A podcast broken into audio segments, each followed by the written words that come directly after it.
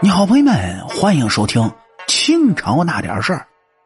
今天这期故事啊，咱们要来讲讲清朝康熙年间位高权重的索额图。说他当了三十三年的忠臣，为什么要造反呢？您各位要知道，康熙那被是称为千古一帝，他的一生啊，历经风雨，战功赫赫。剪除鳌拜，平定三藩，驱逐沙俄，平定噶尔丹，是等等等等。这些丰功伟绩里面，除了康熙的英勇睿智之外，也离不开各个大臣的出谋划策和忠心的辅佐。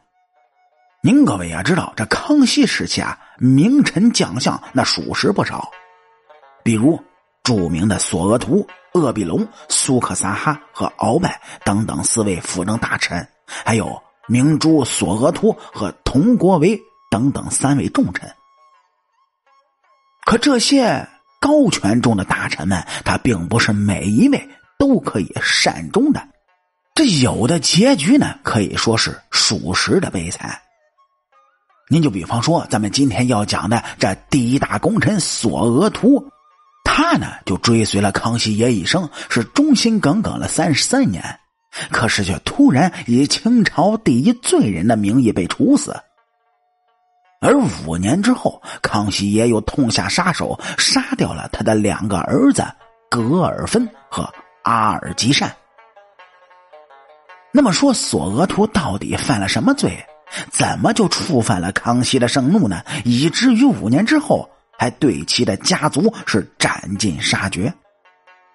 说在讲这个话题之前呢，咱们不得不说一下索额图的出身。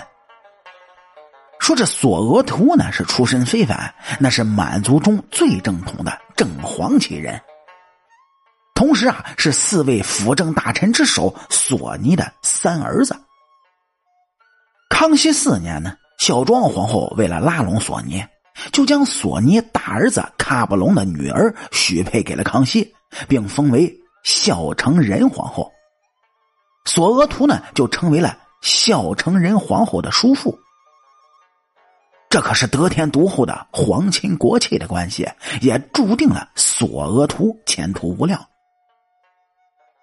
少年时代呢，索额图便担任了皇宫的侍卫，陪伴在康熙的身边。康熙主政之后啊，索额图是承袭一等功，活跃于朝堂之上。您各位都知道，康熙那是一位有主见、有超强控制力的皇帝，他是绝对不允许权力外流。面对权倾朝野的鳌拜，康熙可以说恨的是牙根直痒痒。为了铲除鳌拜，索额图协助康熙挑选了十几位身强力壮的少年训练，打着练习摔跤表演的幌子，偷偷的练习了武术。经过长年累月的训练呢，这些少年终于就练就了武艺精炼的本领。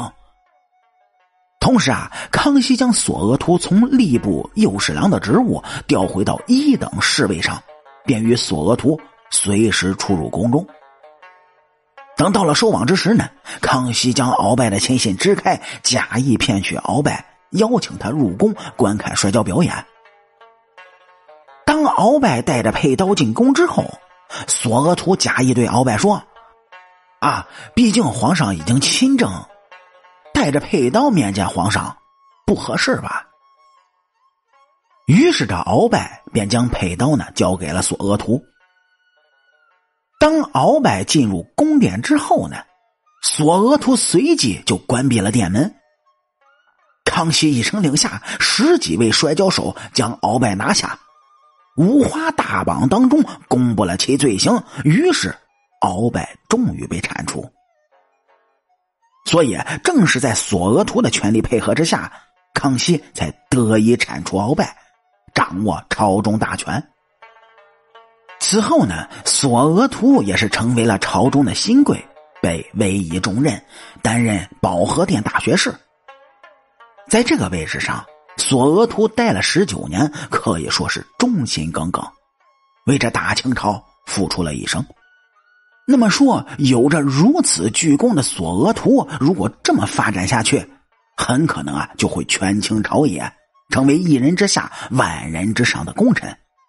那么他为什么会反呢？